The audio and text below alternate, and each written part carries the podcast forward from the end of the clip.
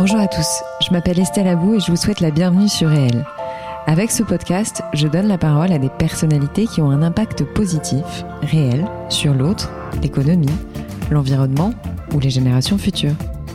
Par leurs actions, leurs entreprises, leurs pensées, leurs œuvres ou leurs visions, ces hommes et ces femmes contribuent d'une manière ou d'une autre au monde de demain et à celui d'aujourd'hui.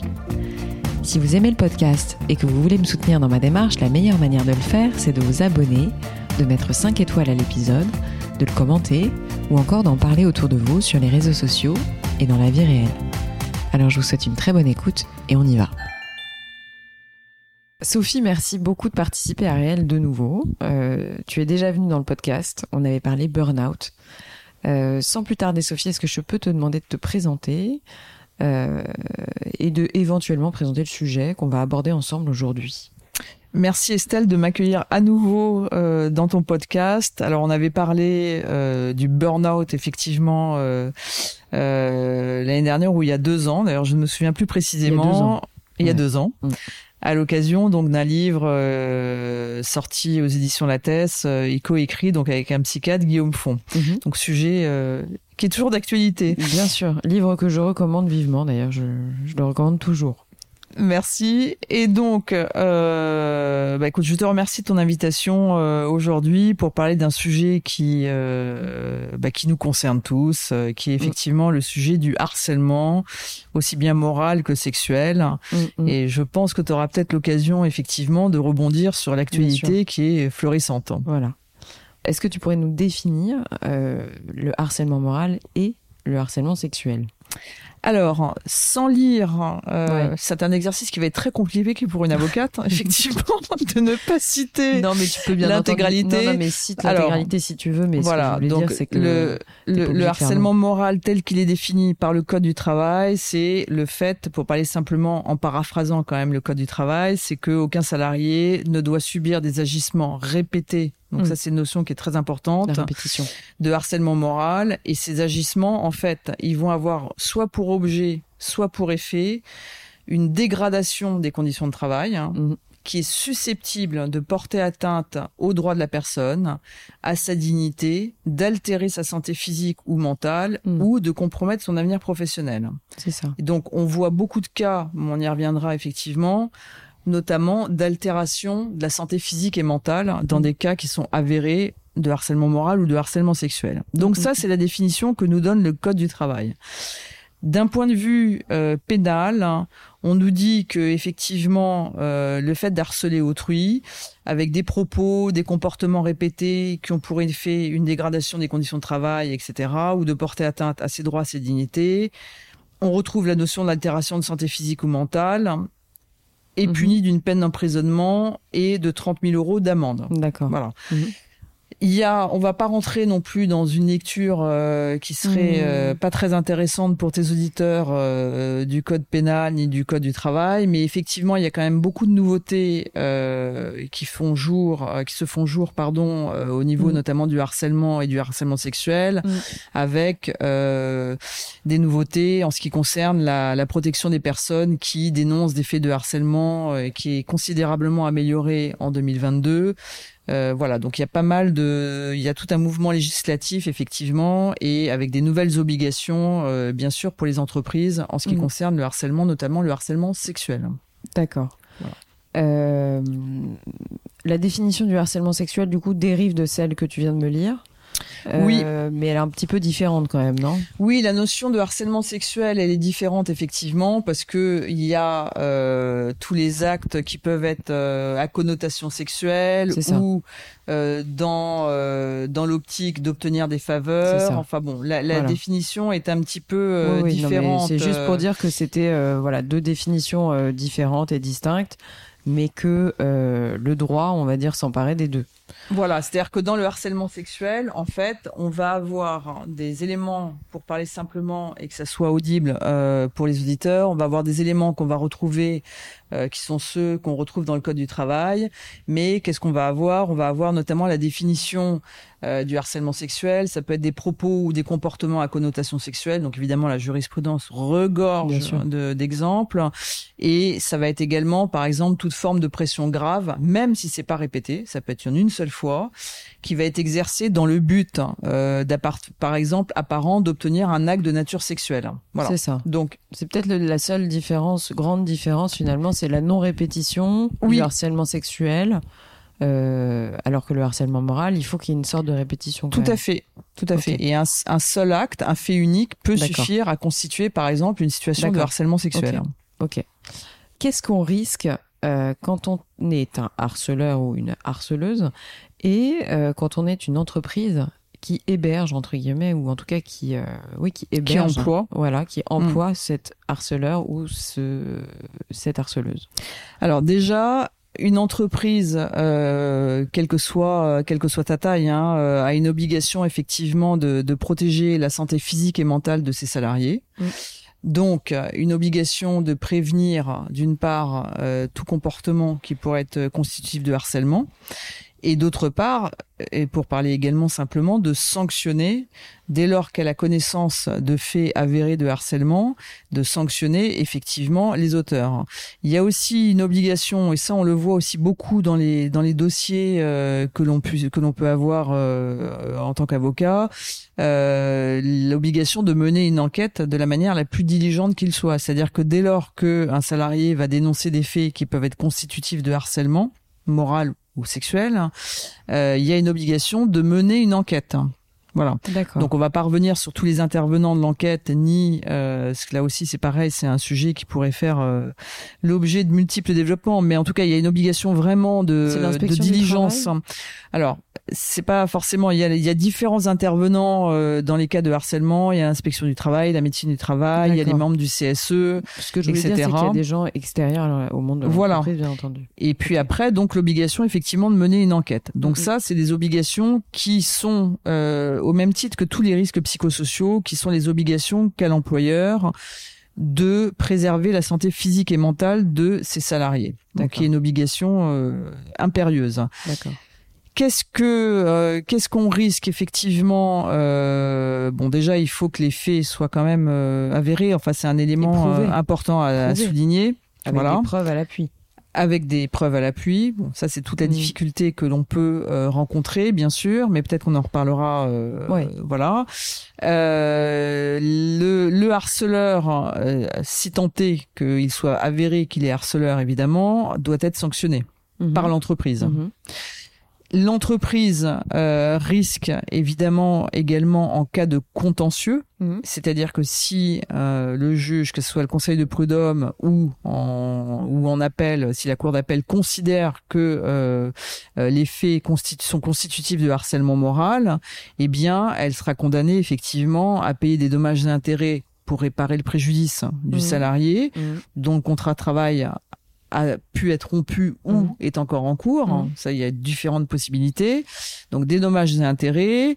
Euh, et on peut avoir des dommages et intérêts qui vont se cumuler également pour justement les manquements de l'employeur à l'obligation du pré de prévention de harcèlement moral, par exemple, et euh, l'absence de protection de la personne pour avoir continué, par exemple, à l'exposer à une situation dont elle avait connaissance qu'elle était dangereuse pour elle. Donc il y a une multitude de chefs de demande qui peuvent être faits effectivement au titre du harcèlement moral ou sexuel.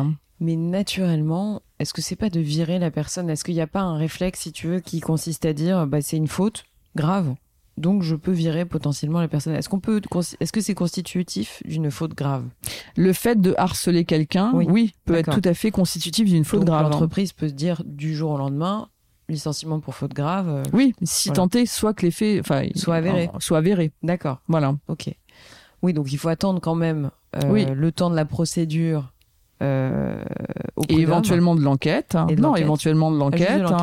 De l'enquête hein. et éventuellement effectivement euh, de prendre une décision euh, qui consiste à, à considérer qu'on doit sanctionner le, le harceleur pour les agissements dont il s'est rendu coupable à l'encontre de, de la harcelée ou du harcelé parce hmm. que il n'y a pas forcément que des hmm. femmes, il n'y a pas forcément un lien de hiérarchie, il y a une multitude de, de situations qui peuvent se produire en fait.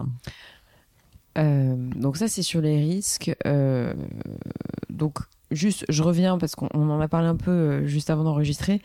il faut quand même dire que ça passe généralement par les tribunaux prud'homo, enfin que ça passe par les prud'hommes. Oui. Donc pas forcément sur le pénal. C'est-à-dire que c'est une discussion qu'il faut avoir avec son avocat ou avec la personne qui nous défend. C'est-à-dire qu'en fait c'est pas automatiquement. Il faut en parler avec son avocat au sens euh, est-ce que je vais d'abord au prud'homme, est-ce que est-ce que je vais d'abord au pénal? bon, oui, ça relève, enfin, ça, ça, relève vraiment effectivement d'une analyse précise que, que la personne euh, euh, qui subit un harcèlement euh, sexuel ou moral va devoir avec, va devoir avoir avec son avocat pour savoir effectivement la, la voie judiciaire qui est la plus opportune ou voir s'il y en a plusieurs d'ailleurs. Mais donc ça, c'est vraiment au cas par cas. Mais en tout cas, il peut y avoir une action effectivement devant le Conseil de prud'homme, comme il peut y avoir une action effectivement au pénal devant les juridictions répressives. D'accord. Ok.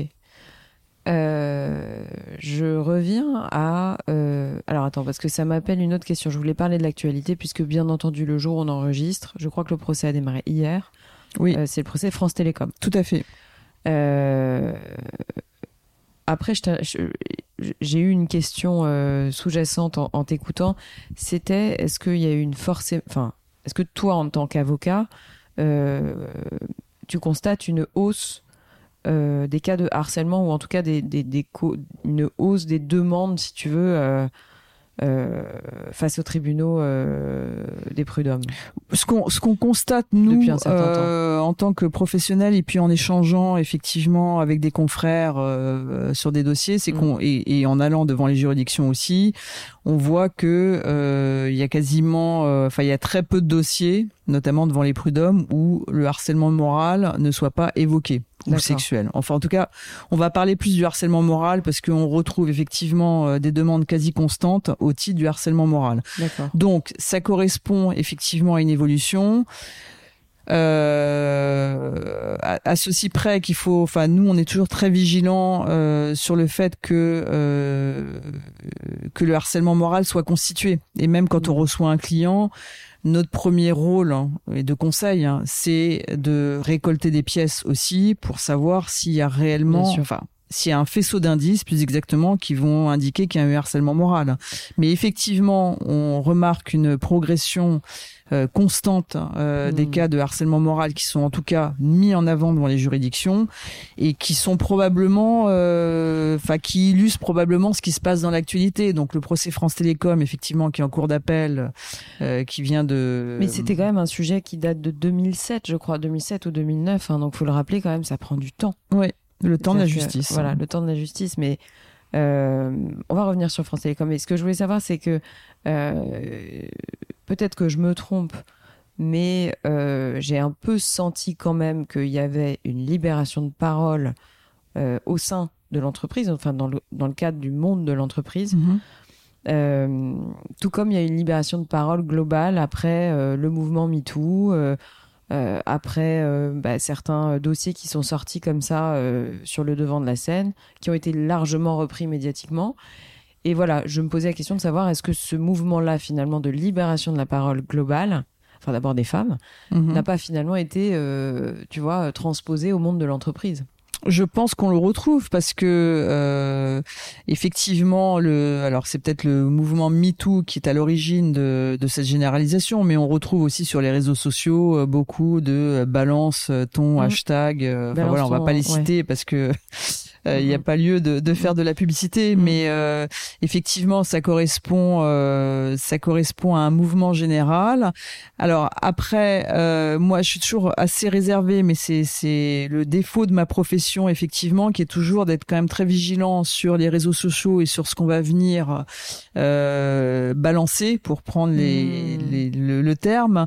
c'est que effectivement, il faut quand même être très vigilant au fait d'avoir des preuves et que il faut respecter aussi le temps de, de la justice, me semble-t-il. Mm, mm, mm. Mais ça, c'est un vaste débat qu'on peut avoir sur euh, les réseaux sociaux et le droit. Donc euh, voilà.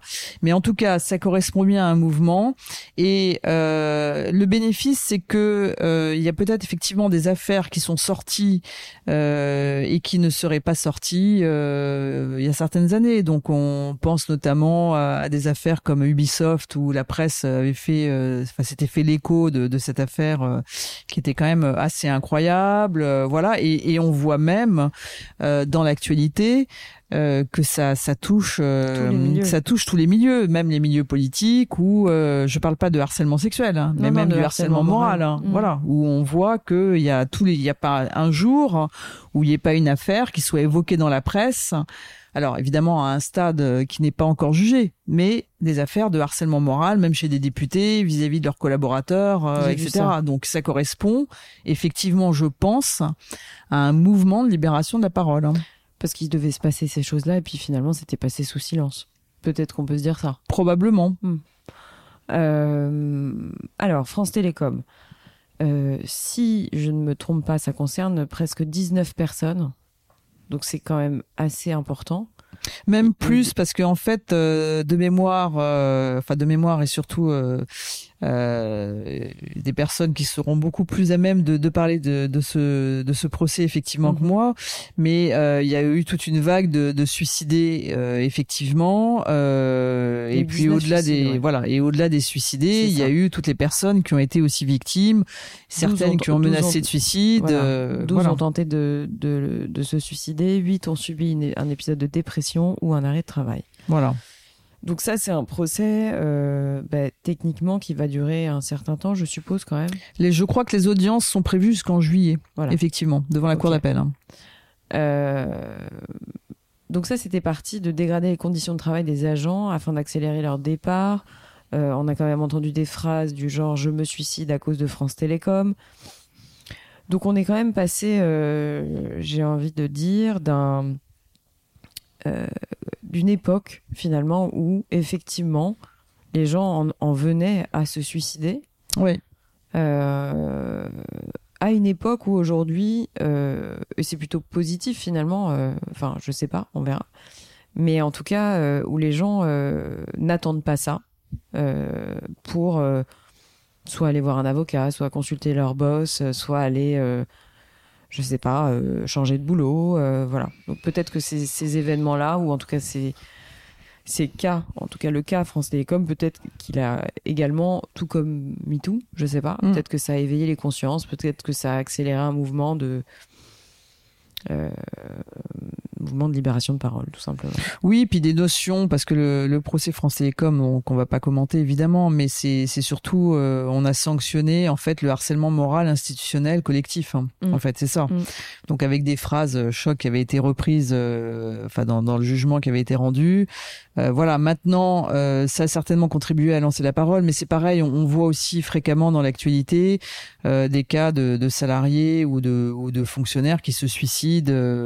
Euh, voilà, avec toute proportion gardée, parce que c'est toujours des situations d'une part euh, extrêmement, enfin terribles, hein, mm. et d'autre part qu'il faut, euh, pareil, le temps de l'enquête, mais qui sont des suicides qui peuvent intervenir sur le lieu de travail, etc. Donc il y a encore des cas malheureusement de, de suicides sur le lieu de travail hein, qui interviennent.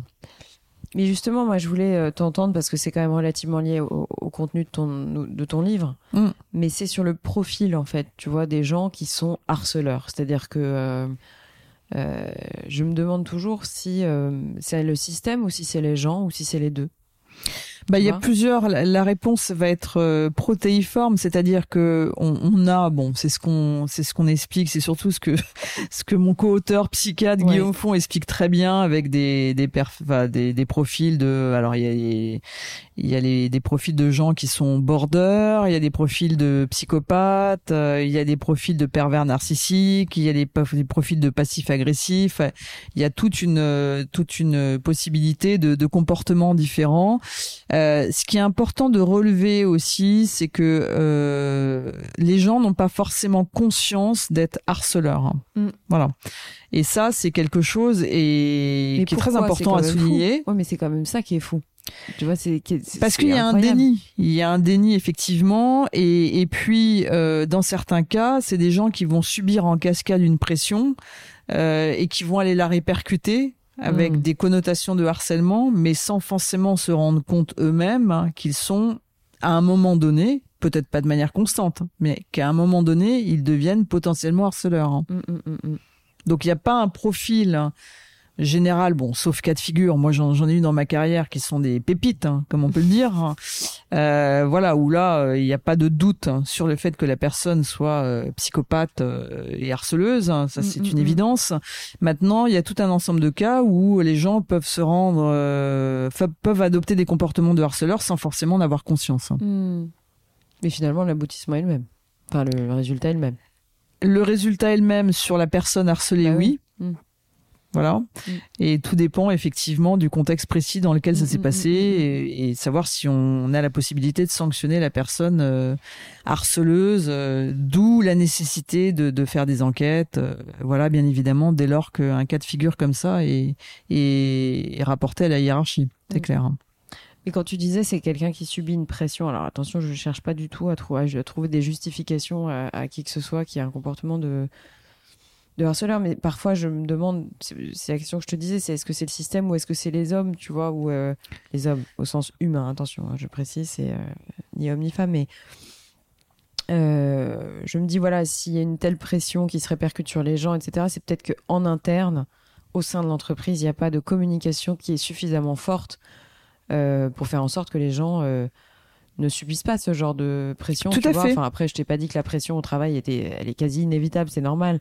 Mais euh, voilà, il y a peut-être un sujet de système, il y a un sujet de fonctionnement de l'entreprise qui euh, ne relève pas que d'une personne finalement, parce que je trouve ça c'est pour ça que je pense que le droit est bien fait. C'est que quand il y a quelqu'un qui, qui commet ces actes-là, c'est quand même normal que l'entreprise euh, euh, bah, soit aussi euh, mise en cause. Oui, c'est pour ça qu'il y a beaucoup de, il y a beaucoup de choses qui sont faites, hein, notamment pour euh, pour vérifier effectivement que euh, voilà que que le fonctionnement euh, dans une entreprise est entre guillemets normal mm. par rapport aux risques sociaux et professionnels. voilà, donc il y a tout un ensemble de critères hein, et d'évaluations mm. qui sont, c'est assez normé. Hein.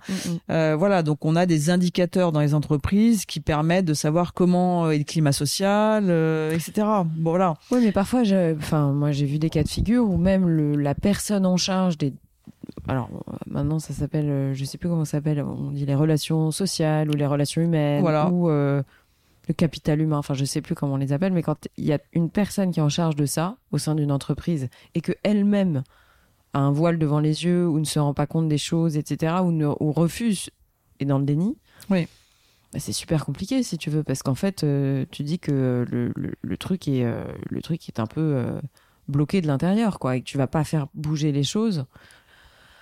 Donc c'est je sais pas. Peut-être qu'il faudrait penser à des normes ou à ou à des choses pour éviter ce genre de cas si tu veux parce que les normes on les a je pense que le droit euh, nous donne quand même tout un ensemble de normes qui doivent être respectées. Euh, Mais elles sont pas la, la, chose, je pense, qui est vraiment fondamentale, euh, alors beaucoup d'entreprises s'en emparent évidemment, mais c'est surtout de sensibiliser les managers au sens large du terme, euh, les collaborateurs, euh, etc. Euh, comme on le fait d'ailleurs à l'école, hein, en fait, euh, quand on regarde maintenant, il y a des cours euh, dans les collèges, des lycées sur la notion de harcèlement, c'est de sensibiliser les salariés, que ce soit des managers, des collaborateurs, à ce, à ce qui est constitutif d'un harcèlement. Euh, ça paraît être une tarte à la crème, effectivement, mais enfin, c'est, ça passe aussi par une sensibilisation pour adopter, pour que chacun adopte des comportements euh, qui soient normaux, indépendamment de la pression euh, qui peut être qui peut être mise de manière constante. voilà. Donc, je pense que c'est surtout ce travail-là qu'il faut mener. Mais c'est un travail à mener même en amont. Enfin, après, on va revenir à l'éducation, à la manière dont on on met des barrières aux enfants, etc., mmh. pour lui dire ça tu fais, ça tu fais pas. Mais finalement, bah, c'est un système de transmission. Enfin, c'est un, c'est un sujet qui ne concerne pas uniquement le monde de l'entreprise, quoi. Finalement, c'est, c'est social, c'est sociétal. C'est sociétal. Ouais. Euh, est-ce que tu peux nous parler de certains cas euh, sur les réseaux sociaux? C'est-à-dire qu'en fait, euh, j'ai appris assez récemment finalement que là, vu qu'en préparant ton, ton interview, on a reconnu qu'en fait, quelqu'un qui poste un truc sur son wall Facebook privé, mhm. même privé, hein, attention, qui n'est pas public, j'ai lu ça dans un. Euh, c'est cour d'appel de Bordeaux, je sais plus. Oui, c'est un arrêt effectivement d'une cour d'appel. Bon, après, il y, en a une, une foultitude, mais, c'était juste pour dire, en fait, été un peu choquée de ça, c'est que même si c'est ton wall privé, donc on sait ce que c'est qu'un wall privé Facebook, mm. que tu postes un truc dessus qui vise quelqu'un en particulier, là, c'est du harcèlement. Parce que c'est sur, euh, en fait, dans dans dans cet arrêt-là, euh, c'était un salarié effectivement qui avait posté sur son mur euh, Facebook un message insultant qui visait un autre salarié. Mm. Donc en fait, on va considérer que bon, d'une part, c'est des faits de harcèlement moral, hein, peu importe si la page était privée ou non. Parce que le message était explicitement destiné, enfin, insultant à l'égard d'un salarié. Mm. Donc c'est en lien avec le travail. En fait, ça veut dire que là, pour le coup, c'est une fois. C'est-à-dire qu'en fait, c'est euh, moi, j'insulte quelqu'un euh, sur mon wall privé, et la personne peut se dire tout de suite, ah bah donc du coup, c'est du harcèlement. Alors, est-ce que euh, là, j'ai des précédents. Je sais pas s'il y avait eu d'autres publications de la part de salariés à l'égard des autres, mais en tout cas, effectivement, on a pu retenir que même si c'était sur sa page privée, c'était en, lien avec le travail puisqu'il insultait un autre salarié en fait. Donc, mais c'est quand même fou. Faut effectivement. Et il y a d'autres euh, d'autres espèces effectivement sur les groupes Facebook, euh, voilà. Donc euh, et en fait, ce qui ce qui relie ces affaires-là, enfin ce qui les caractérise, c'est que c'est en lien avec le travail en fait. Hein. C'est ça. C'est ça. Mais ça pourrait être la même chose pour LinkedIn, ouais, mais j'ai pour Instagram, voilà. Donc j'ai trouvé ça assez dingue parce que c'est quand même ta sphère privée. Enfin, oui, tu vois? mais aller dénigrer, par exemple, son employeur, hein, pareil sur les réseaux sociaux, euh, peut être euh, utilisé euh, dans le cadre d'une procédure, par exemple disciplinaire, mm. voilà, par mm. exemple. Hein. Mm. Est-ce que tu aurais d'autres exemples, je sais pas, concrets au travail, enfin.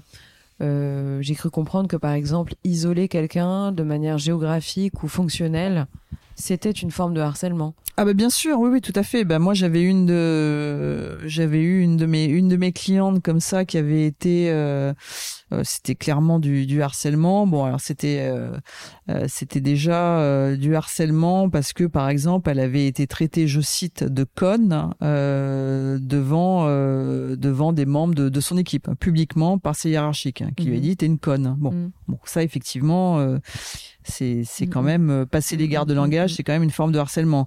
Et elle, effectivement, par exemple, elle était euh, isolée avec euh, des gens qui portaient des casques au travail pour ne pas lui adresser la parole, qu'elle ait déjeuné sans elle.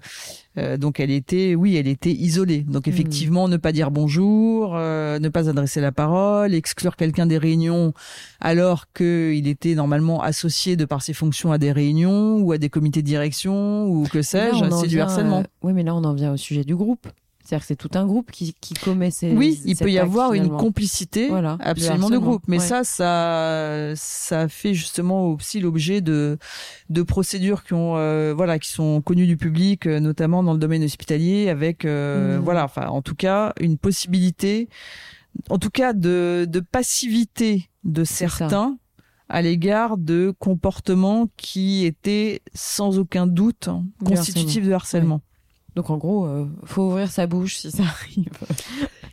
Il bah faut. Euh, c'est très. En fait, c'est la, difficulté à laquelle euh, la difficulté à laquelle on est souvent confronté.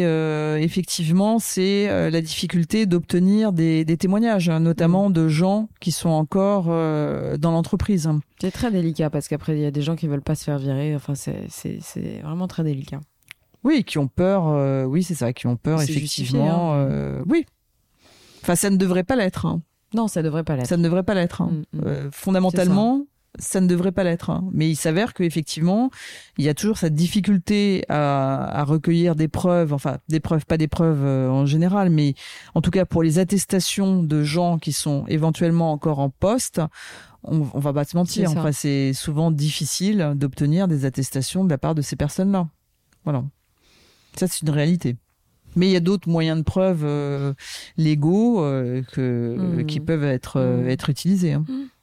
Alors, le chronométrage systémique des pauses pipi, c'est aussi du harcèlement. Oui, c'est aussi du harcèlement, absolument. Voilà, de chronométrer euh, tout, euh, effectivement, ça peut être, euh, ça peut être du harcèlement. Il y a des cas aussi, effectivement, en abandon, ce sens. hein. Abandon de projet aussi. J'ai vu par exemple quelqu'un qui, un patron ou une patronne qui va dire on fait tel projet, tel projet, puis en fait tous les projets sont abandonnés les uns après les autres. Oui, ou on te les retire, hein, Ou on te retire les au projets. profit d'autres personnes. Voilà.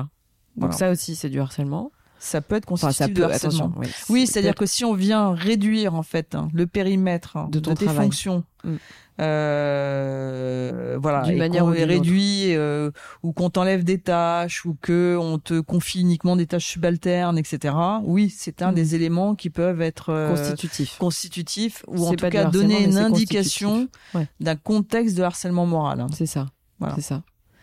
Et c'est vraiment étudié pièce par pièce. Ouais. euh, devant les juridictions. Donc Ouais. c'est un ensemble, en fait c'est un faisceau d'éléments qui vont permettre aux juges de déterminer si oui ou non euh, il y a un harcèlement euh, qui a été qui est caractérisé en fait. hein. ordre et contre-ordre par courriel, par exemple, de dire à quelqu'un fais ça et puis finalement lui dire non fais pas ça et puis fais ça et fais pas ça? Ça, ça peut aussi être un Ouais. indice de harcèlement, effectivement.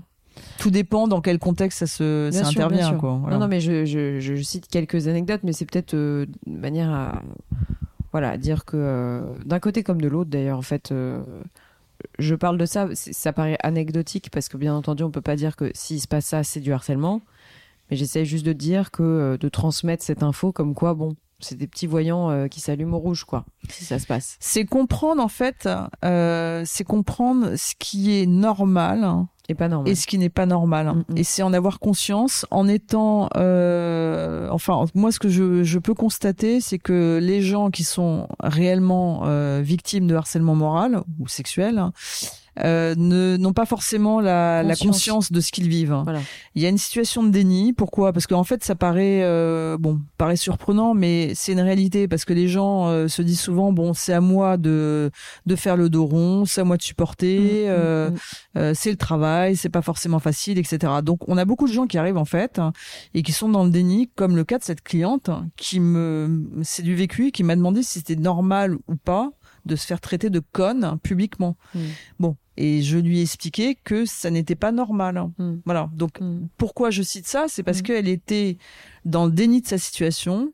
Ça faisait six mois qu'elle prenait des antidépresseurs pour continuer à aller travailler la boule au ventre, hein, en ayant perdu 10 ou 15 kilos, en ayant des migraines quotidiennes épouvantables. Et elle faisait le dos rond en se disant faut que je tienne, faut que je tienne, hein, tout en vivant une situation qui n'était pas normale. Mais donc, elle, elle était dans le déni de ce qu'elle vivait, en fait. Donc c'est c'est plus fréquent qu'on ne le croit. Bien sûr. Et, euh, Oui, et, et ça correspond à une. euh, D'ailleurs, ça correspond à quelque chose qui est parfaitement décrit euh, par les médecins psychiatres hein, aussi. Bah, bien sûr. Mais en fait, oui, euh, on parlait du profil de celui qui harcèle, mais finalement, ou celle qui harcèle, mais finalement, euh, il faut aussi parler du profil de la personne qui est harcelée. Oui. Parce que je pense que finalement, euh, on s'attaque, entre guillemets, pas aux mêmes personnes euh, de la même manière, euh, qu'on peut être harcelé à une période de notre vie professionnelle et puis plus du tout après. Tout à fait. Voilà, donc faut, ça, ça tombe aussi peut-être éventuellement euh, à un moment de nos vies où on est un peu plus, euh, peut-être un peu plus fragile ou fragilisé par un événement personnel. Enfin voilà, ça peut être plein de, ça peut être plein d'éléments qui font qu'il y a une situation de harcèlement.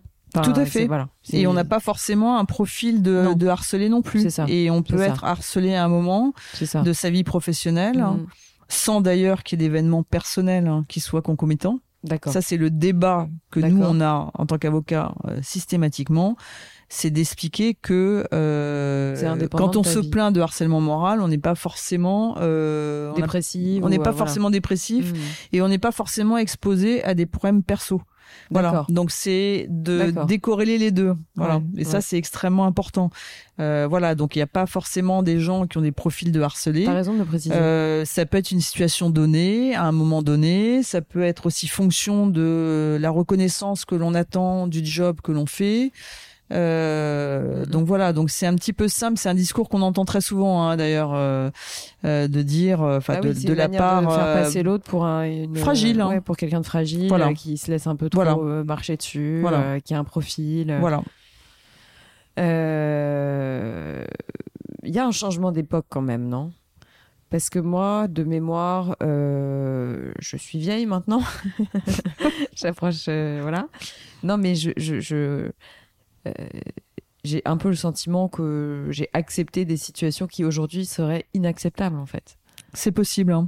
Voilà. Et c'est possible qu'elle ne le soit plus par la par les jeunes qui vont rentrer, soit qui sont ça. rentrés sur le marché du travail, soit qui vont soit qui vont rentrer sur le marché du travail. C'est ça, parce qu'en fait, je, je constate, si tu veux, à quel point, euh, enfin, euh, voilà, rétrospectivement dans ma carrière professionnelle, c'est vrai que j'ai vu ou j'ai j'ai été, euh, voilà, euh, en prise avec des situations qui étaient euh, complètement euh, ubuesques, en fait, qui aujourd'hui seraient considérées comme gravissimes.